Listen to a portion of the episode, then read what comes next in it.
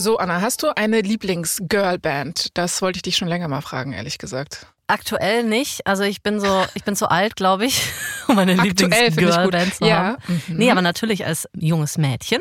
Und da war ich so acht, neun. Da waren die Spice Girls groß. War meine absolute Lieblingsband. Ich habe am Echt? Kinderkarneval auf der Bühne gestanden und habe Wannabe performt mit meinen vier Freundinnen. Ist das dein Ernst? Das ist mein absoluter Ernst. Boah, gibt es davon Aufnahmen? Also äh, Fotos habe ich neulich wieder gefunden und ein Video gibt's davon auch. Hammer, okay. Ja, wenn ich das Video heute sehe, ist es auch mal lustig, weil ich sehe halt, wie krass verbissen ich bin. Es ist halt so, es ist kein Spaß in dem Moment. Ich wollte einfach diese Rolle perfekt machen. Es ist halt so no fun. Sehr das war das schön. Wichtigste in meinem Leben zu dem Moment. Und jetzt, äh, Jasmin, das ist ja wichtig, wenn wir über Spice Girls reden, ne? Ja. Rate, welches Spice ich war. Man war ja immer ein Spice Girl, wenn man Fan war. Es ist für mich eigentlich nur eine Möglichkeit und zwar warst du doch safe Sporty Spice, also Ja. Mel C, oder? Ich glaube Ja. auch jeder, der diesen Podcast mehr als einmal gehört hat, ähm, kann sich das denken, dass ich natürlich Mel C war. Richtig. Spotty Spice. Absolut. Genau, okay, also du warst Mel C. In dieser Staffel geht es um ein anderes Spice Girl und zwar um Posh Spice. Ich weiß nicht, wie sehr du dich mit ihr identifizieren konntest. Wenig. Ich habe auf jeden Fall wenig, ne? Ja. Konnte ich auch nicht so viel. Nach dieser Staffel allerdings äh, viel, viel mehr. Es geht heute um Victoria Beckham. Es ist spät und wir sind in Las Vegas. Beziehungsweise Victoria Beckham ist in Las Vegas. Sie sitzt gerade in einer Privatloge im Kolosseum des Caesars Palace. Hier tritt heute Abend nämlich ihr Freund Elton John auf. Für die Welt ist Victoria noch immer Posh Spice, also ein Fünftel der größten Girl Group der Welt. Iconic eben, ne? Aber Victoria hat auch Hater. Einige halten sie nämlich für eine hochnäsige Zicke. Ich bin ehrlich, dieses Bild Ja. ist bei mir auch immer so ein bisschen hängen geblieben, dass sie halt wirklich so ein bisschen arrogant und hochnäsig ist. Also ich bin Ja. gespannt, ob sich das ändert. Ja, tatsächlich ist dieses Bild bei mir auch total hängen geblieben. Victoria ist sich dessen auch sehr wohl bewusst, was manche Leute von ihr denken, aber heute Abend ist das alles weit weg. Sie ist jetzt heute einfach Teil des Publikums, sie ist vor allem Fan, der beobachtet und nicht beobachtet wird. Elton John fängt an, eine Melodie zu spielen. Und hört dann auf. Er beginnt ein anderes Lied das Publikum beginnt zu schreien, ja! Und er hört auf. Was macht er denn da? Elton. Ja, pass auf, er spielt mit dem Publikum so ein bisschen, ja? Und Victoria ist fasziniert. Sie ist fasziniert davon, wie er auftritt und wie er sich von der Menge mitreißen lässt. Er hat das schon tausende Male gemacht, ne? Aber die Freude, die Elton John dabei empfindet, die sieht man ihm richtig an. Die ist wie beim ersten Mal. Gibt es da draußen gute Tänzer? ruft er. Und sie weiß sofort, was kommt. Natürlich, Tiny Dancer. Hm, klar. Na? Victoria hat dieses Lied als Kind immer wieder auf dem Plattenspieler ihrer Eltern gespielt. Immer und immer wieder. Und dazu ist sie dann immer durchs Wohnzimmer getanzt. Das riesige Neonherz hinter Elton pulsiert rot und dann kommt der Refrain. Elton haut in die Tasten und wirft seinen Kopf zurück, ja, während er den Song singt. Also er geht richtig rein, obwohl er das natürlich schon unzählige Male gemacht hat. Und Victoria kann sehen, dass Live-Konzerte für ihn was ganz Besonderes sind. Also er liebt es nicht nur, er braucht das. In diesem Moment wird ihr etwas sehr Wichtiges klar. So wie für Elton John ist es für sie nicht. Sie mag das auf der Bühne zu stehen, klar. Das ist ja auch was, was sie immer machen wollte. Aber mittlerweile, seit mehr als zehn Jahren, tritt sie immer wieder mit den Spice Girls auf.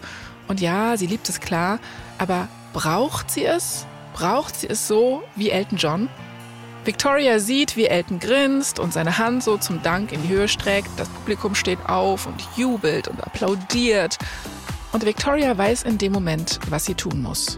Wenn sie jemals den Respekt bekommen will, den sie sich wünscht, muss sie sich alleine was aufbauen, etwas anderes machen, ihre wahre Leidenschaft finden.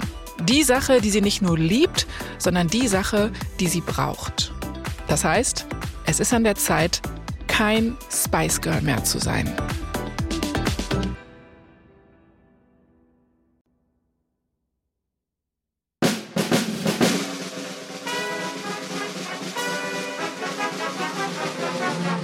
Ich bin Jasmin Polat Und ich bin Anna Bühler. und ihr hört verdammt berühmt von Wandery. Hier erzählen wir euch die Geschichten der Menschen hinter dem Gossip. Mit all ihren Erfolgen und Karrieretiefpunkten. Und überraschenden Details zu Schlagzeilen, die wir alle kennen. In den nächsten vier Folgen geht es um Victoria Beckham. Victoria Beckham ist nicht nur Posh Spice, also die schicke Vornehme von den Spice Girls, sondern sie ist auch mega erfolgreiche Unternehmerin und mittlerweile eine Größe in der Fashionindustrie. Aber das war nicht immer so. Lange Zeit konnte Victoria in den Augen ihrer KritikerInnen und in ihren eigenen Augen sowieso nichts richtig machen. In dieser Staffel erzählen wir die Geschichte einer entschlossenen und ehrgeizigen jungen Frau, die mit vier anderen jungen Frauen zum Superstar wird. Aber um wirklich glücklich zu werden, muss sie genau in sich hineinhören und ihren eigenen Weg finden. Das ist Folge 1, Wannabe. Es ist 1994. Victoria Adams ist 20 Jahre alt und tritt auf eine niedrige, behelfsmäßige Bühne in einem Proberaum in West London. Sie ist hier für ein Vorsprechen. Und jetzt gerade in diesem Moment hat sie so einen Self-Aware-Moment. Ich weiß nicht, ob du das kennst, Anna, ne? Also Victoria wird plötzlich bewusst, wie sie aussieht, ja? Sie hat lange, dunkle Haare, schwarze Leggings an, schwarzes Top, schwarze Stiefel. Sie merkt so, äh, irgendwie sehe ich ein bisschen anders aus als die anderen Mädchen hier. Die Mädchen hier, die haben so Crop-Tops und kurze Röcke an. Victoria hat in den letzten Jahren an unzähligen Castings teilgenommen und fast nie hat sie die erste Runde überstanden. Aber heute ist das anders. Sie ist jetzt unter den letzten paar Teilnehmerinnen und alles, was sie jetzt noch tun muss, ist singen. Ups, pressure's on. Victoria schiebt die Notenblätter in ihrer Hand hin und her. Ah, sie hat dieses Lied noch nie gesungen. Ihr Lieblingsstück fürs Vorsingen ist eigentlich ein total ungewöhnliches, ehrlich gesagt. Und zwar ist das Mein Herr aus dem Musical Cabaret. Kennst mein Herr, also meine Haare oder mein, mein Herr, mein nee, Mann? Es geht nicht um den Lord. Also das wird wirklich so mein Herr quasi gesungen. Das klingt, als wäre es so ein Kirchenlied oder sowas, aber es ist ja, ja aus einem Musical. Also deswegen, es geht nicht um den Lord, sondern es geht um einen Herren. genau. Das singt sie heute aber nicht. Ihr wurde jetzt nämlich gesagt, nee, nee, du sollst mal was anderes singen. Und dann hat man ihr halt dieses Lied gegeben. Und sie hatte nicht mal richtig Zeit, sich vorzubereiten. Oh. Der Pianist fängt an zu spielen. Und Victoria fängt an zu singen. Oh, sie singt in einer ganz anderen Tonart als sonst. Aber sie macht weiter. Ihre Stimme ist ehrlich gesagt total krächzig. Es ist furchtbar. Wirklich, ich sag's dir ehrlich, furchtbar. Oh Gott, die Arme. Ja, bei der Hälfte des Songs hört sie auf. Ich kann das nicht, sagt sie. Nee, ich klinge ja wie eine Katze. Victoria ist verzweifelt. Die anderen Mädchen im Raum schauen auf ihre Füße oder auf die Wand, überall hin, nur nicht zu ihr. Mhm.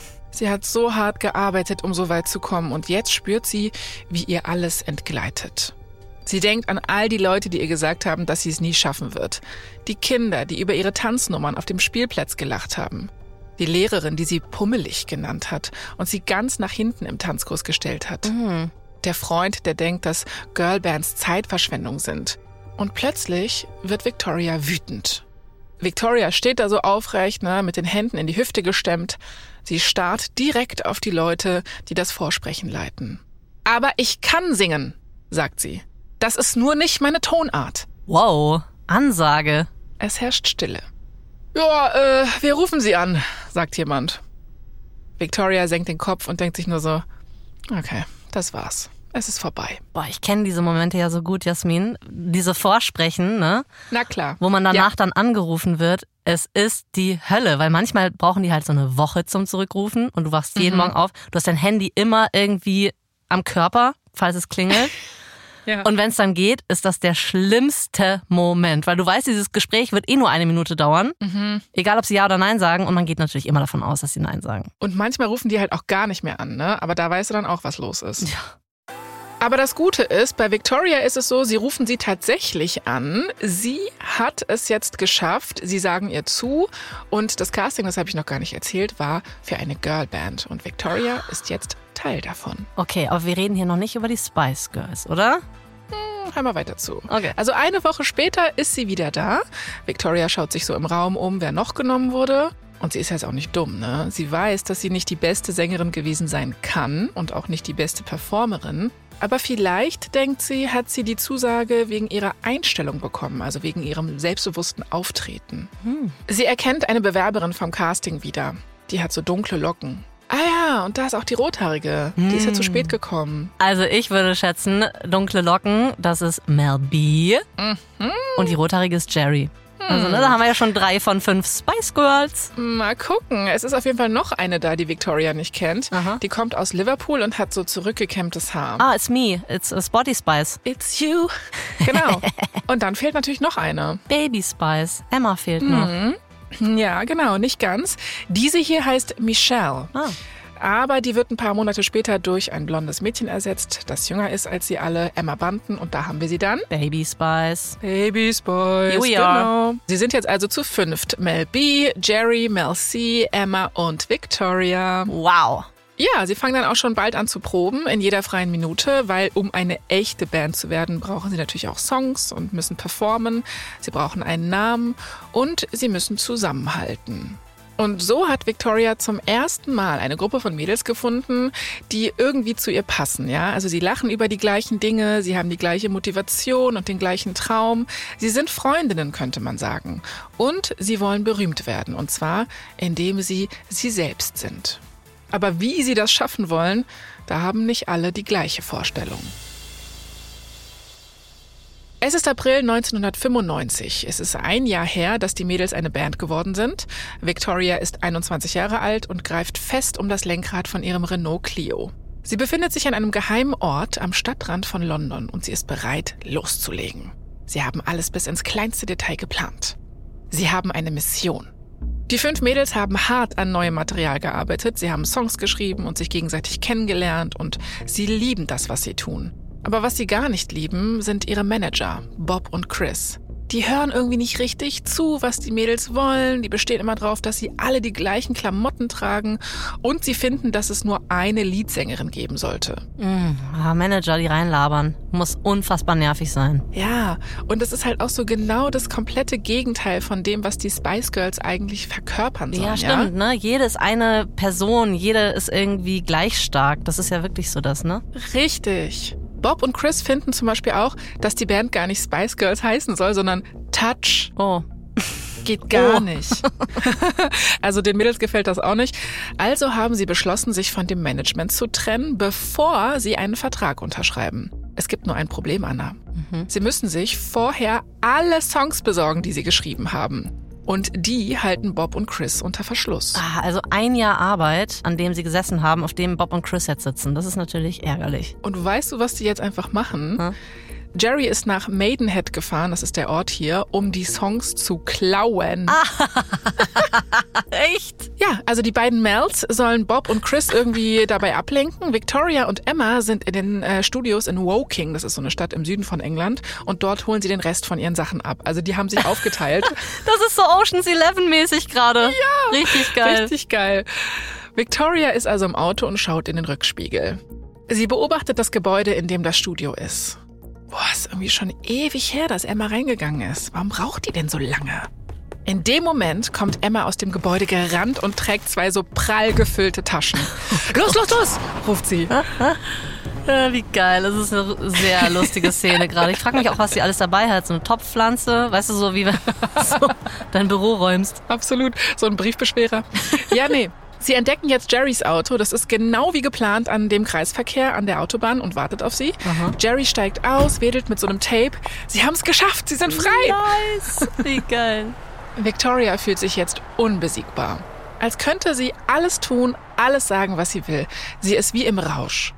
So, sie haben es geschafft. Jetzt brauchen sie nur noch neues Management. Aber auch da haben sie bald jemanden gefunden.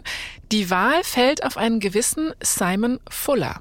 Kennst du den? Noch nie gehört. Ich hoffe, das ist jetzt keine Bildungslücke. Kein Problem. Also der hat zum Beispiel mit Künstlerinnen wie Annie Lennox von den Eurythmics gearbeitet. Ah, okay. Mhm. Aber Victoria mag vor allem eins an ihm. Er hört irgendwie wirklich zu, was sie zu sagen haben und er nimmt sie ernst. Simon verspricht ihnen, ihr werdet Stars sein.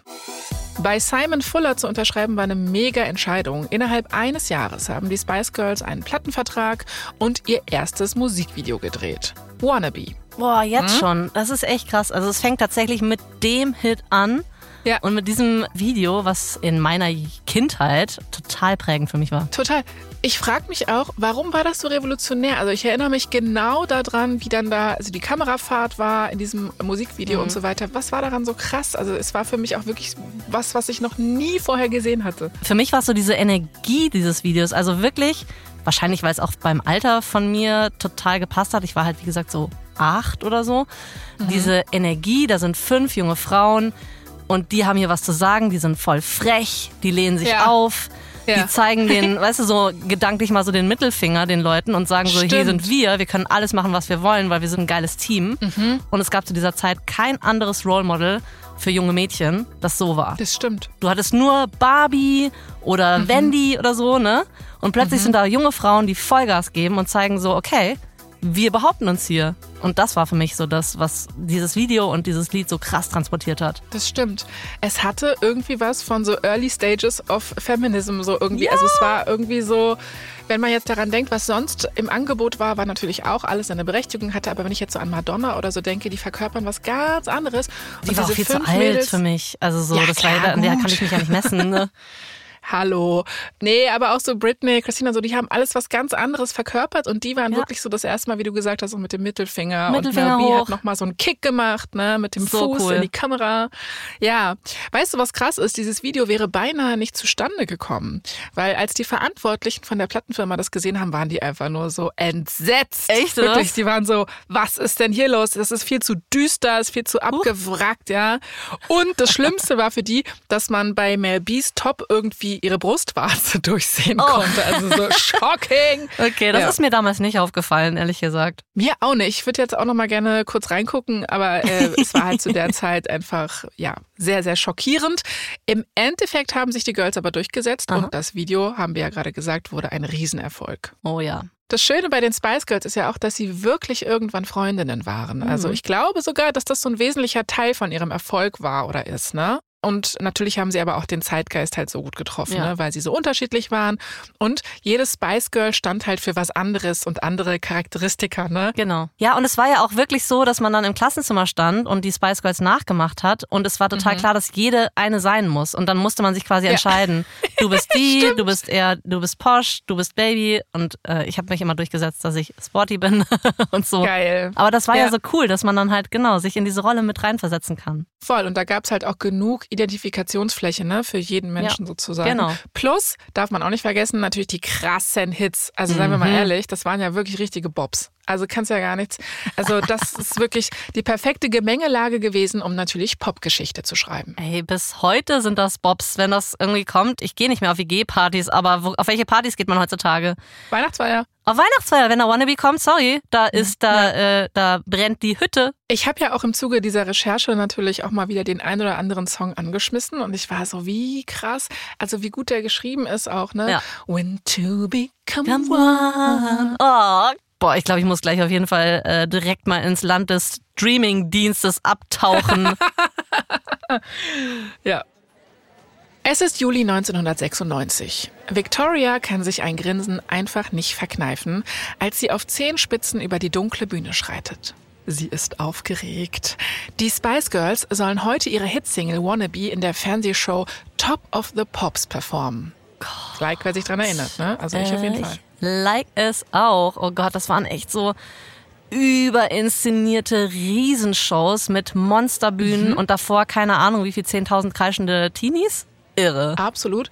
Und ich erinnere mich auch noch genau an das Logo und wie das so aussah und die, also mhm. also einfach der generelle Vibe von der Show, das kannst du auch nicht rekreieren. Das kriegst du nicht hin. Nee, es ist auch einfach Trash, muss man auch sagen.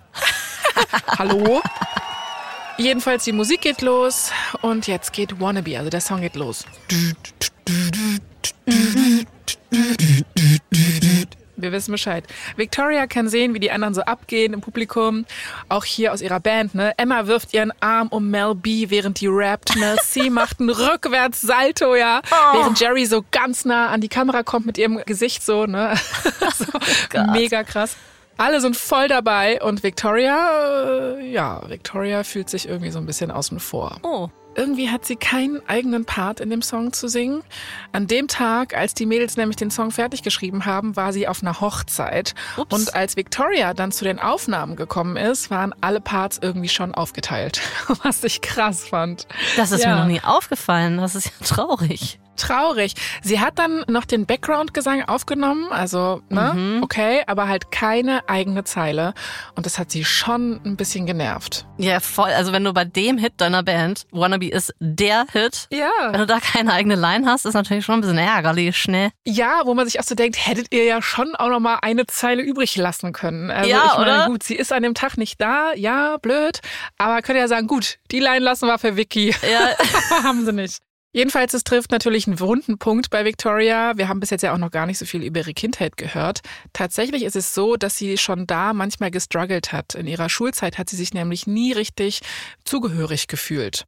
Sie wurde gemobbt, weil sie irgendwie Pickel hatte anscheinend und auch, weil ihr Vater sie im Gegensatz zu den anderen Vätern mit einem, Achtung, Rolls Royce zur Schule gefahren hat. okay. Sagt sie so, ja. Also ich meine, Naja, es gut, war nicht ja. einfach für sie. Jeder hat da so seine eigenen Päckchen zu tragen, ne? Ja, wer Aber weiß, was ich damit sagen will, hat. dieses Gefühl kennt sie einfach. Mhm. Und ausgegrenzt werden ist natürlich nie schön. Und Ja. seit sie ein Spice Girl ist, hatte sie dieses Gefühl nicht mehr. Ne? Also dieses Gefühl, nicht dazuzugehören, Außenseiterin zu sein. Es hat ihr Selbstvertrauen gegeben.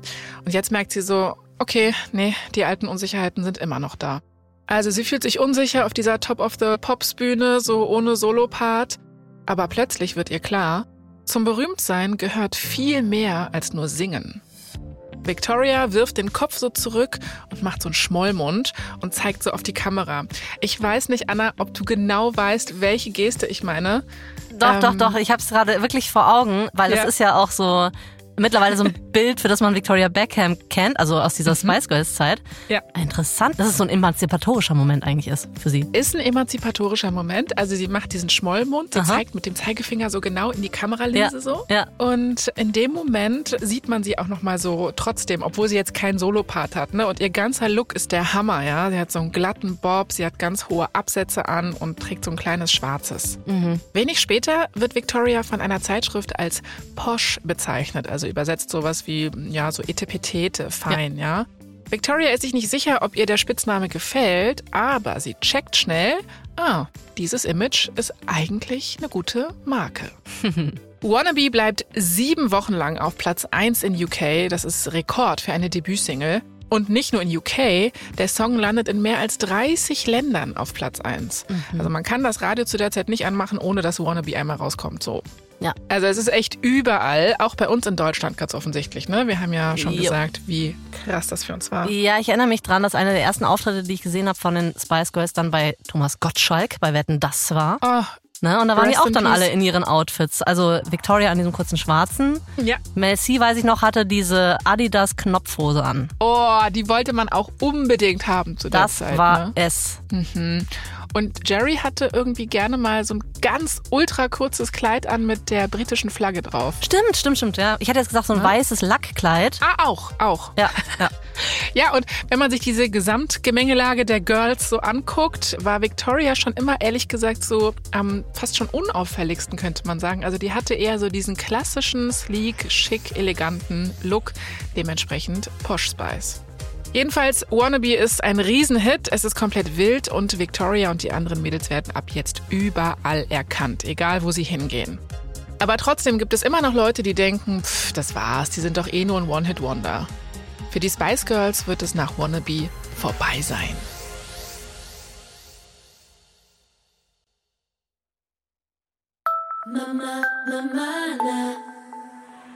Es ist November 1996. Victoria steht mit den anderen Spice Girls auf einem Balkon und blickt auf Hunderte von Fans, die jeden Zentimeter der Straße und des Bürgersteigs unter ihr füllen. Sie sind hier gerade an der Oxford Street, das ist im Zentrum von London. Es ist die beliebteste Einkaufsstraße von England und die Spice Girls schalten hier jetzt mal die Weihnachtsbeleuchtung an. Das ist wahrscheinlich wie in Bayern, wenn man das Fass bei der Wiesen anschlägt oder so, weißt du, so die Weihnachtsbeleuchtung in der Oxford Street anmachen. Absolut. Das ist da halt irgendwie Tradition, ja. Also die Beleuchtung wird jedes Jahr von Promis angemacht, so wie an der Wall Street ja auch irgendwie immer jemand so die Glocke klingeln kann. Du weißt schon, was ich meine. Und vor den Spice Girls haben das zum Beispiel Bob Geldof und andere britische A-Promis gemacht. Also es ist ein absoluter Traum, der gerade in Erfüllung geht. Als Kind ist Victoria immer dahin gegangen, um sich das auch anzuschauen, also als Gast unten quasi. Mhm. Und sie kann einfach nicht glauben, dass die Leute jetzt ihr dabei zuschauen. Der Countdown beginnt. Drei, schreit die Menge. Zwei, schließt sich Victoria an. Eins. Die Spice Girls drücken alle gemeinsam auf den Knopf und bing, das Licht geht an. Christmas is here. Christmas is here. Victoria kreischt vor Freude. Sie ist nur so, ja! Und hüpft mit den anderen auf und ab. Nach ein paar Minuten werden die Spice Girls vom Balkon geführt und dann zu einem Auto, was schon auf sie wartet. Und als Victoria einsteigt, sieht sie ein Kind, das sie mit großen Augen so anschaut. Und dann wird es ihr klar. Krass, ich bin berühmt. wirklich, wirklich berühmt. Und es geht wirklich wild und schnell weiter. Nach dem Event an der Oxford Street steht für die Spice Girls direkt noch eine besondere Party an, nämlich die Album-Release-Party. Das ist ja schon ein äh, Meilenstein für die Band und zeigt auf eine Art eben auch, dass sie natürlich kein One-Hit-Wonder sind. Mhm. Aber Victoria ist jetzt gerade nicht nur happy. Und zwar belastet sie, dass sie nicht mehr so oft bei ihrer Familie sein kann. Die ist ihr nämlich sehr wichtig und manchmal wäre sie gern einfach nur wieder zu Hause. Also keine fancy Partys, keine Musikbranchenmenschen, kein Shishi. Aber sie weiß natürlich auch, dass sie das hinten anstellen muss, wenn sie erfolgreich sein will.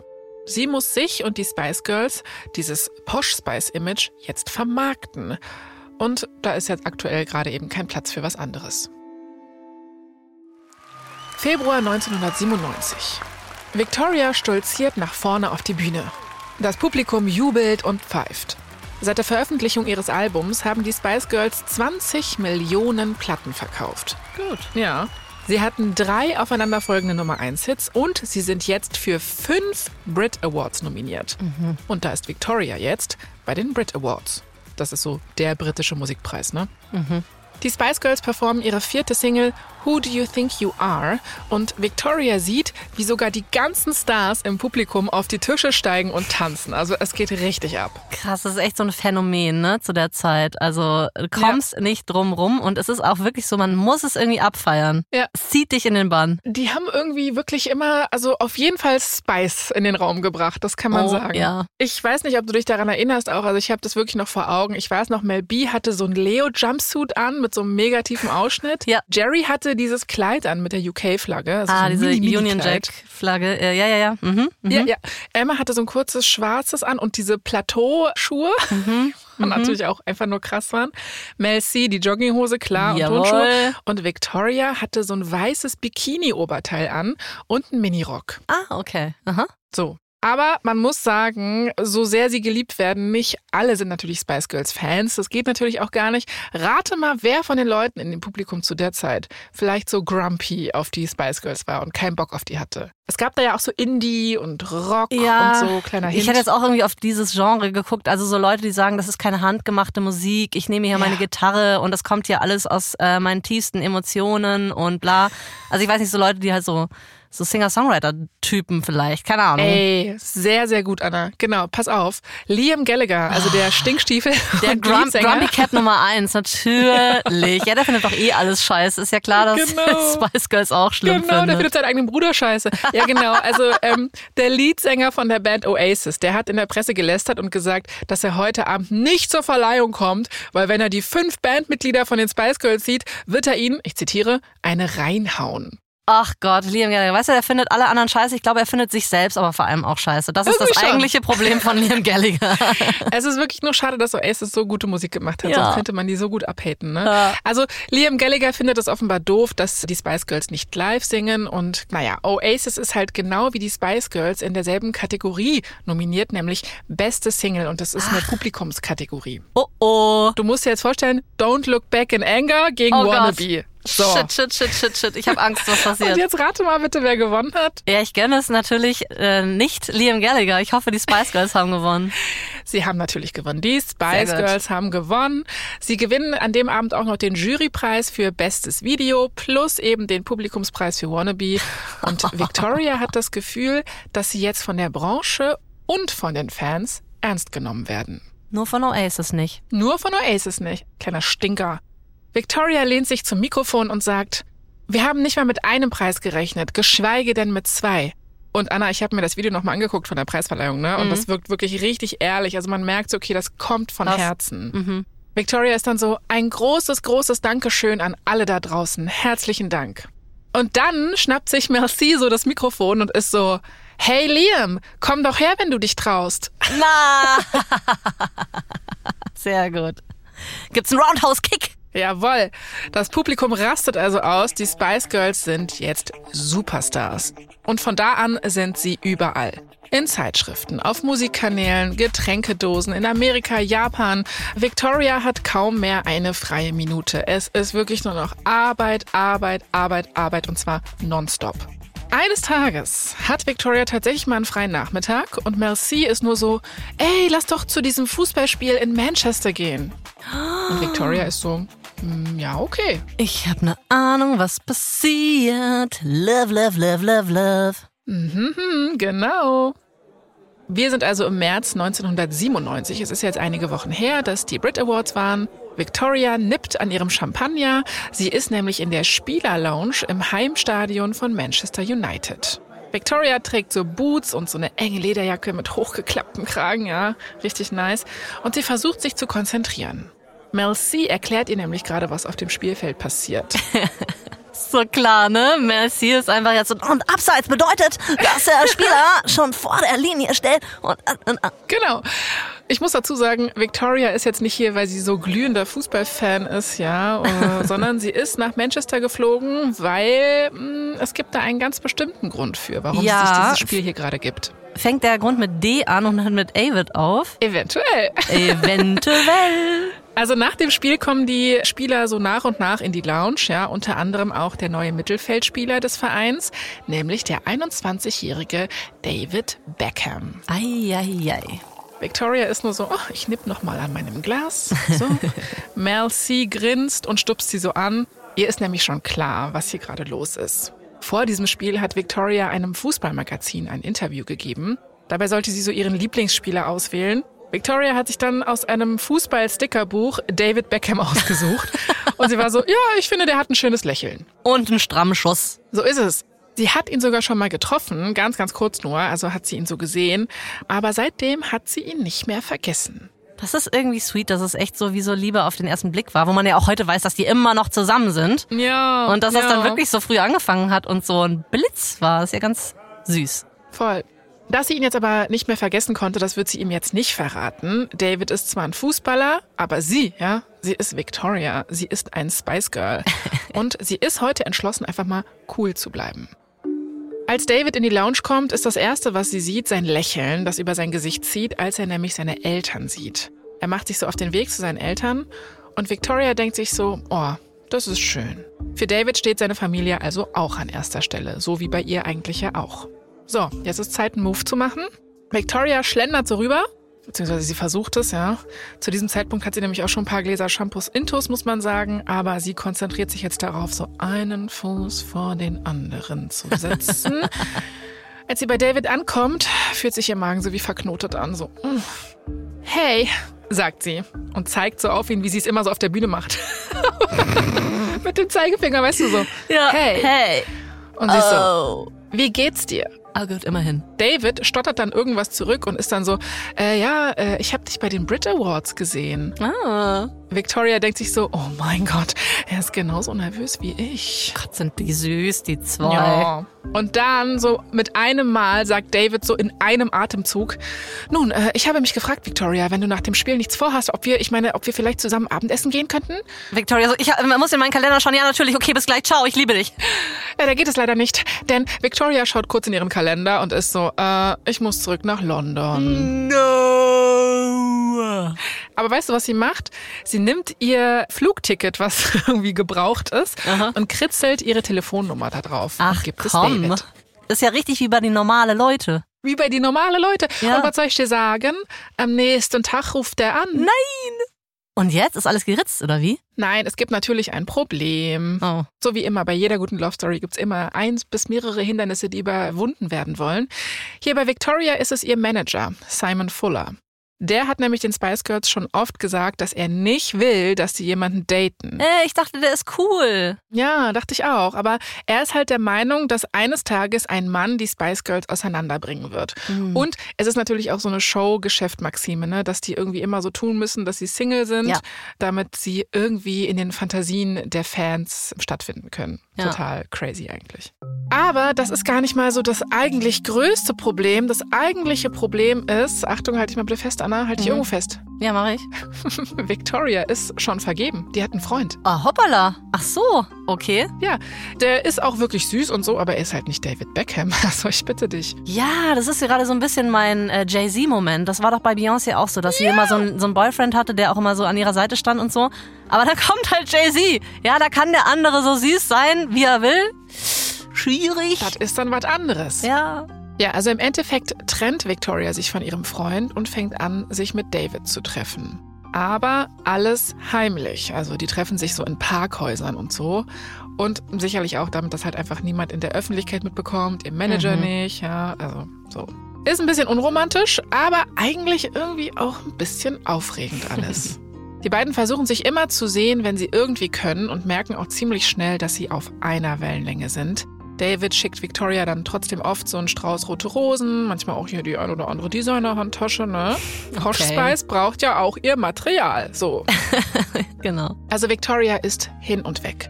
Sie merkt, okay, wir beide, wir sind ein totales Match. Victoria ist also total fasziniert von David. Er schenkt ihr seine Aufmerksamkeit. Er ist irgendwie auch hartnäckig. Er versteht sie.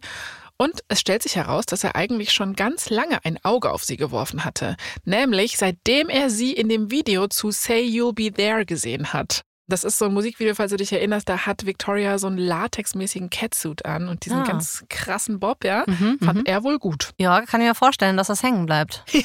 Das bleibt hängen, so wie das Latex im Körper. Und was Victoria noch an David mag, er erinnert sie irgendwie an sich selbst. Er ist ehrgeizig, er steht auch auf Designerzeug, das muss man dazu sagen. Ja. Also er guckt, dass er irgendwie einen guten Style hat und er ist ein Familienmensch. David ist das, was Victoria immer wollte. Aber was die beiden da noch nicht wissen, nicht alle finden es gut, dass die beiden sich gefunden haben. Es ist ein warmer, schwüler Sommerabend im August 1997. Victoria ist bei David zu Hause in Manchester und er ist gerade nicht da, weil er ist nämlich in einer Videothek einen Film ausleihen. 90er einfach. Es ist so crazy, dass man dafür das Haus verlassen musste. Boah, naja. krass. Also er holt einen Film und er holt auch noch das Essen. Davids Wohnung ist so eine richtige Junggesellenbude, also kahle weiße Wände, blauer Teppich, weiße Ledermöbel und natürlich so eine ordentliche Sammlung an Sneakers, ne? Okay, also es ist so eine Junggesellenbude von einem Junggesellen, der aber auch Geld hat. Ja, ja, genau. Und ich stelle mir irgendwie so vor, wie Victoria da so drin ist in ihrer poschartigen Existenz und so denkt so, Sie sitzt so Okay. mit ihrem Latexkleid auf dem Ledersofa und es knarzt und quietscht einfach nur die ganze Zeit. So mega ungemütlich. so ungefähr kann man sich's vorstellen.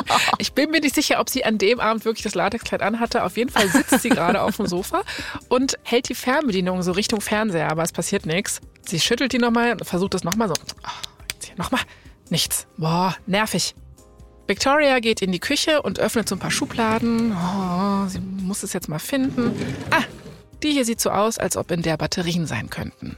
Tatsächlich stimmt das auch. Sie holt also zwei lose Batterien aus der Schublade und dann sieht sie etwas, wovon ihr sofort schlecht wird. Ihre Hand wird schlaff und die Batterien fallen so klappernd auf den Boden. Victoria denkt, oh Gott, das sind keine Batterien. Hä? Was ist das? Es waren keine Batterien, sondern es waren Kugeln. Silberne Pistolenkugeln. Also Munition. Okay. Auf der einen Kugel ist das Wort Beckham eingraviert, auf der anderen Porsche. Ich check noch nicht, wo es hingeht. Victoria wird ganz blass. Sie kann nicht atmen. Sie versucht sich so abzustützen. Und in dieser Sekunde hört sie Davids Schlüssel in der Tür. Er kommt rein und lächelt sie an. Victoria kann sich aber irgendwie nicht bewegen. Sie kann nicht mal ihren Mund öffnen, um zu sprechen. Sie steht einfach nur da. Die Kugeln immer noch auf dem Boden.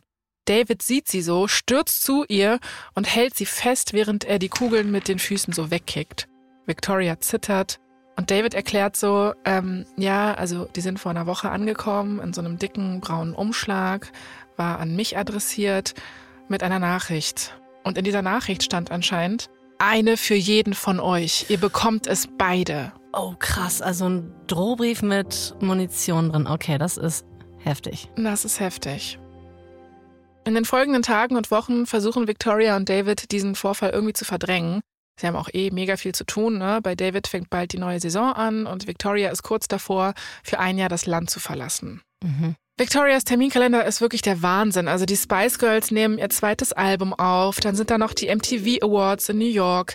Es steht ein einmonatiges Bootcamp in Frankreich an, auf dem sollen sie sich auf ihre erste Tour vorbereiten. Also es ist wirklich unfassbar viel zu tun. Victoria verbringt ja jetzt auch schon so kaum Zeit mit David, aber das wird irgendwie alles noch viel schlimmer und sie hat so langsam das Gefühl, dass sie die Kontrolle verliert. Trotzdem, die beiden wachsen weiter zusammen. Es geht auch weiter in der Beziehung. David hält dann eines Tages auch um ihre Hand an, also so richtig mit Kniefall und so. Und sie sagt natürlich ja. Richtig, sie sagt ja. Sie ist überglücklich und sie würde am liebsten allen sagen so, das ist der Mann, den ich heiraten werde. Also sie ist auch richtig stolz, ne? Aber das macht sie natürlich nicht. Sie sagt das nicht allen Leuten, zumindest noch nicht, weil sie hat Angst. Ist ja auch klar, ne? Also sie hat ja irgendwie anscheinend mitbekommen, dass andere Leute schon wissen, dass sie und David zusammen sind. Das Mhm. hat sie ja auch ganz klar in dieser Morddrohung gesehen. Und ja, da kann ich mir vorstellen, dass das sehr, sehr, sehr, sehr beängstigend ist. Und dann muss sie irgendwie auch an ihren Manager denken, an Simon Fuller. Und der hatte ja auch mal gesagt, so, ne, ein Mann wird die Spice Girls auseinanderbringen. Und jetzt fragt sie sich so, neben der Angst, ja, vor den anderen Menschen, was ist, wenn mein Manager mir verbietet, David zu sehen?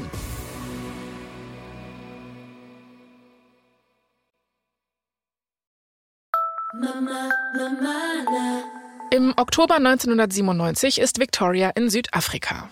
Tatsächlich hat Simon, also der Manager der Band, eine wohlverdiente Auszeit organisiert. Victorias Mama ist auch mit dabei und das tut ihr richtig, richtig gut, also Victoria. Die letzten paar Monate waren auch einfach wirklich verrückt. Jetzt, wo sie in Südafrika ist, merkt Victoria, wie unglücklich sie eigentlich geworden ist. Sie hat kein Leben mehr, sie hat eigentlich nur noch so einen Terminplan.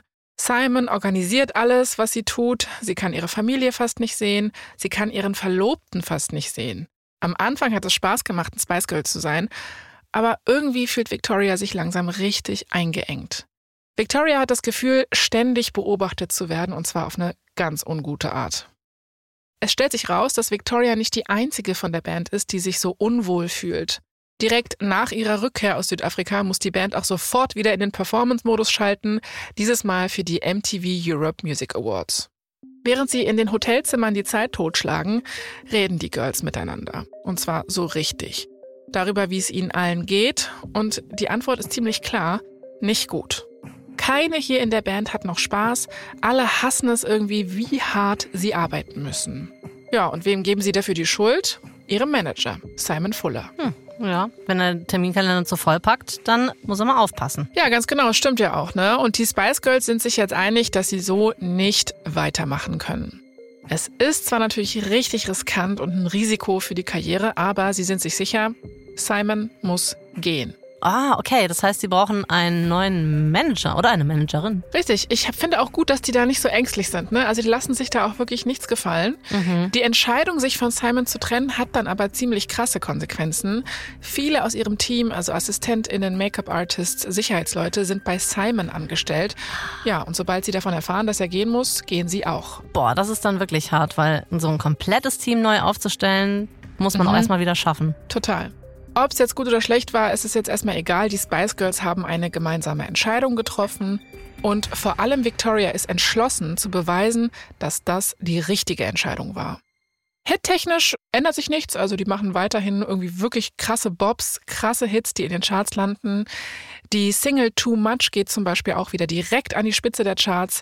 Das ist jetzt ihre sechste Nummer eins in Folge. Wow. Ja, und dann kommt die Vorweihnachtszeit und der Film Spice World kommt in die Kinos. Anna, Oh mein Gott. klingelt da was? Es klingelt was, aber das ist eine unangenehme Klingel, die gerade im Kopf döngelt. Warum? Weil, also der Film war schon echt nicht gut.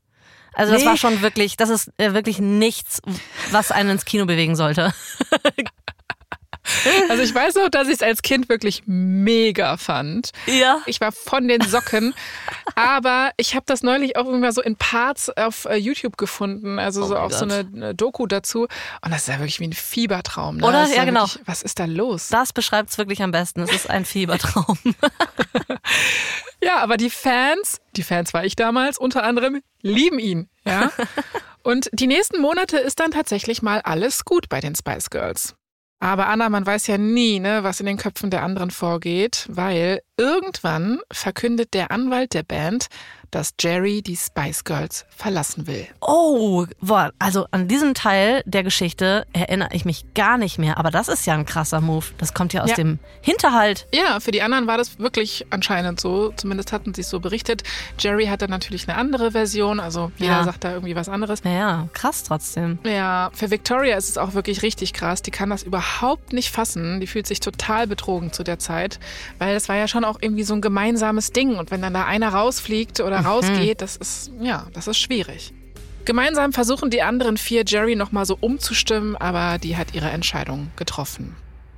Also, was jetzt? Jerry ist weg und die nächsten Konzerte stehen natürlich auch schon an. Die Spice Girls entscheiden sich dafür, dass sie die Trennung äh, bzw. dass Jerry aussteigt erstmal geheim halten. Sie werden der Presse sagen, dass Jerry krank ist, dass sie eben an Erschöpfung leidet, was vielleicht auch nicht so weit hergeholt ist. So gewinnen sie Zeit und hoffen, dass Jerry sich in der Zwischenzeit irgendwie doch nochmal anders entscheidet. Aber während Victoria, Emma, Mel B und Mel C nach Oslo fahren, um dort aufzutreten, wird Jerry dabei gesehen, wie sie in ein Flugzeug nach Frankreich steigt. Aha. Aha. Und jetzt könnte man sagen, ja gut, ist doch egal, aber das Bild, was die Band, also die restliche Band jetzt aufgebaut hat, nämlich dass Jerry so erschöpft ist, das erschließt sich der Öffentlichkeit dann zu der Zeit nicht mehr so ganz, wenn Mm, Jerry halt ah, in so ein okay. Flugzeug nach Frankreich steigt. Mhm, verstehe. So, und das alles macht Victoria so sauer, dass sie so denkt, okay, ich muss jetzt irgendwie den Kopf frei bekommen. Was denkst du, was Victoria da macht? Ich würde mir David schnappen und mal zwei Tage an Badesee fahren oder so. An Badesee. An Baggersee. An Baggersee. Also so ungefähr. Also Victoria Beckham natürlich in ihrer Welt ruft erstmal Elton John an. Ja, natürlich. Warum bin ich da nicht drauf gekommen? Also ich meine, ist doch klar. Der ja öfter mal vorkommt in unseren Staffeln so als interessante Randfigur und den kennt Victoria zu der Zeit anscheinend auch schon. Sie fragt Elton John, ja du Elton, sag mal, können David und ich für ein paar Tage in deiner Villa in Südfrankreich bleiben? Man kennt's. Oh, ganz klassisch. Und Elton John sagt, klar. Es ist Sommer 1998 und Victoria und David haben gerade so ein paar Tage an der französischen Riviera verbracht. Victoria versucht zu vergessen, was mit der Band gerade so los ist. David gönnt sich auch mal eine Pause vor der Fußball-WM, die ansteht. Und ja, die beiden konnten endlich mal wieder so ein bisschen Zeit miteinander verbringen. Seit ihrer Verlobung haben sie sich nämlich wirklich kaum gesehen. Ihr Leben war in der Zwischenzeit einfach nur ziemlich äh, chaotisch, könnte man sagen. Mhm, viel passiert auf jeden Fall. Ja, und jetzt ist es natürlich so, die beiden sind ein Paar, sie sind beide Stars und egal wo sie hingehen, sie werden fotografiert. Die Paparazzi sind wirklich überall. Ja, und bei einem Ausflug bekommen die Fotografen ein ganz besonderes Foto von David, finden sie zumindest. Da trägt er so einen Sarong über seiner Hose, das ist so eine Art Wickelrock, von Jean-Paul Gaultier. So, den hatte David sich vor ein paar Wochen gekauft. Victoria findet, dass er toll aussieht, aber als die Fotos in den Zeitungen auftauchen, geht's irgendwie richtig ab. Mhm. Warum, fragt man sich jetzt. Ja, ich, ich, ich warte noch auf die Pointe. Die Pointe ist, wir sind in einer anderen Zeit. Ach so. Und äh, David Beckham trägt einen Rock, also als Ach so. Mann, ja, als Fußballspieler. Also. Und ja, nach äh, der Meinung von einigen Menschen damals ist das einfach nicht in Ordnung. Es war auf jeden Fall was, wo die Leute aufgeguckt haben. Ach Leute, es ist wirklich so, ja, es ist eine andere Zeit, aber man kann sich wirklich über viele andere Dinge aufregen, als darüber, dass David Beckham Wickelrock trägt. Also, ne? Total, total. Man muss ja dazu sagen, was mir auch eingefallen ist, er hat ja diesen Begriff metrosexuell irgendwie damals reingebracht. Was für mich der Inbegriff dessen war, oder was es für mich am besten beschrieb, war, dass er so Ohrringe getragen hat, so Glitzersteine. Genau. Und das war das erste Mal, dass das dann so ein Thema wurde und bei mir in der Klasse Jungs dann auch plötzlich Ohrringe trugen. ah, und ja, mhm. das war ein Thema. Ist so. Victoria kann die Aufregung darum überhaupt nicht verstehen, auch damals schon. Also sie liebt Davids Sinn für Stil und wie selbstbewusst er wird mit der Zeit, auch mit ihr in der Beziehung auch, ja. Und als die Zeitungen annehmen, dass der Sarong ihre Idee war, wird sie dann aber irgendwie richtig sauer. Weil die Schlagzeilen sind dann alle gleich, ne? Es ist dann so, wer hat die Hosen an in der Beziehung? Oh. Das ist ja doppeldeutig. Und David wird auch so als Spice Boy bezeichnet und so. Also schon ein bisschen albern alles. Ach, wie gemein. Das geht sogar so weit, dass David nicht beim ersten Spiel dabei ist von der WM. Und zwar, weil der Trainer der Mannschaft zu ihm gesagt hat, nee, du, also du bist irgendwie zu sehr mit deiner Spice Girl Freundin beschäftigt. Krass, okay, ja, das ist dann wirklich blöd, wenn es dann ja seine Karriere plötzlich betrifft. Total krass. Victoria ist zu der Zeit, also während der WM, in Amerika auf Tour und sie vermisst David furchtbar. Sie telefonieren stundenlang. Er ist in Frankreich, sie in Florida, Atlanta, Philadelphia. Also ja, Fernbeziehung, aber so richtig, ne? Obwohl die beiden so weit voneinander entfernt sind und obwohl Victoria auf Tour ist, schafft sie es, David zu sehen, nämlich in einem englischen Pub in New York. Da wird nämlich das WM-Spiel gegen Argentinien übertragen. Ach so, okay. David darf da wieder mitspielen, ja. Mhm. Allerdings bekommt er in der 47. Minute eine rote Karte und muss raus. Oh, krass. Okay, das ist ein großes Ding, ne? In einer WM eine rote Karte kriegen, das ist ja Game Over. Das ist Game Over, das ist auch wirklich richtig hart für ihn. David ruft Victoria nach dem Spiel an und weint. Oh. England hat verloren und alle geben ihm die Schuld. Oh shit. Mhm. Der Hate gegen ihn wird ziemlich schnell sehr krass. David wird von Fans sogar angespuckt. Eine Boulevardzeitung druckt sogar so eine Dartscheibe mit seinem Gesicht drauf. What? Ja. Richtig krass. Ein wütender Fan hängt sogar eine Puppe mit Beckham-Trikot und Sarong an einem Strick auf. Okay, das ist völlig off. Total off. David ist echt verzweifelt. Und Victoria ist so, ne, also du musst den ersten Flug nach New York nehmen. Komm jetzt zu mir. Sie weiß, dass sie ihm helfen kann und dass ihm das auch helfen wird, mit ihr zu sein. Vor allem, weil sie auch ein paar Neuigkeiten hat. Und zwar die Art von Neuigkeiten, die wirklich alles rumreißen und die ihn ganz sicher auf andere Gedanken bringen. Ein paar Tage später hinter der Bühne des Madison Square Garden in New York. Victoria eilt zu David. Also naja, sie eilt so schnell das geht mit so mega engem Rock und hohen Absätzen. Ich habe ja eben erzählt, es gibt Neuigkeiten. Anna, rate, komm, das weißt du jetzt. Also ich zähle einfach eins und eins zusammen. Es ist ein positiver Schwangerschaftstest. Jawohl, Victoria ist schwanger. Mann, Mann, Mann, bin ich eine smarte Podcast-Hörerin oder was? Smart Host. Ja. Trotzdem muss Victoria weiter auftreten, wie wir sehen, in High Heels zwei Stunden lang, also auch nicht ohne. Mm. Die Crew hat ihr sogar einen Eimer an die Seite von der Bühne gestellt, richtig hart. Ei. Den braucht sie auch, weil ihre Übelkeit ist wirklich richtig doll. Jedes Mal, wenn sie sich übergeben muss, rennt sie kurz zur Seite und dann wieder zurück auf die Bühne, um sich in Position zu bringen. Das ist echt unangenehm. Victoria darf sich hier auf der Bühne aber nichts anmerken lassen. Seit Jerry die Band verlassen hat, steht die Zukunft der Spice Girls nämlich richtig auf der Kippe. Victoria will ihren KritikerInnen mit der Nachricht von ihrer Schwangerschaft jetzt nicht noch mehr Munition liefern oder so. Sie denkt sich so, nee, Show must go on, hier geht's mhm. weiter im Text. Trotzdem, der Auftritt, man kann sich's vorstellen, fühlt sich für sie an wie die längsten zwei Stunden ihres Lebens. Aber das Schöne ist, sobald sie von der Bühne kommt, schmiegt sie sich wieder an ihren David. Die beiden werden heiraten. Jetzt bekommen sie ein Baby. Eine eigene Familie. Victoria hat das Gefühl, wenn sie und David, wenn die beiden zusammenhalten, kann sie alles im Leben schaffen. Das gibt ihr Kraft. Und diese Kraft wird sie aber auch schon sehr bald, sehr dringend brauchen.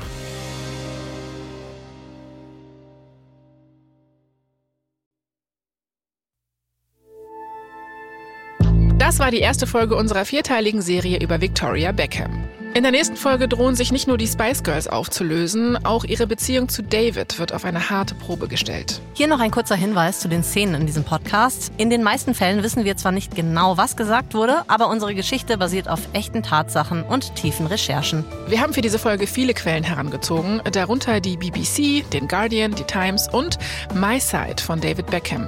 Victorias eigene Memoiren Learning to Fly von 2001 und einen Brief, den sie an ihr älteres Ich in der Vogue geschrieben hat. Ich bin Jasmin Polat. Und ich bin Anna Bühler. Verdammt berühmt ist eine Produktion von Wondery und Kugel und Niere. Cat Sommers hat diese Folge geschrieben. Lea Darkowski hat sie adaptiert. Sounddesign Peregrine Andrews, Dan King und Sebastian Dressel. Zum Redaktionsteam von Kugel und Niere gehören außerdem Alexandra Thehn und Stefanie Buchholz. Produzentin Kugel und Niere Elisabeth Fee. Für Wondery Series Producerin Simone Terbrack. Executive Producer Tim Kehl, Jessica Redburn und Marshall Louis.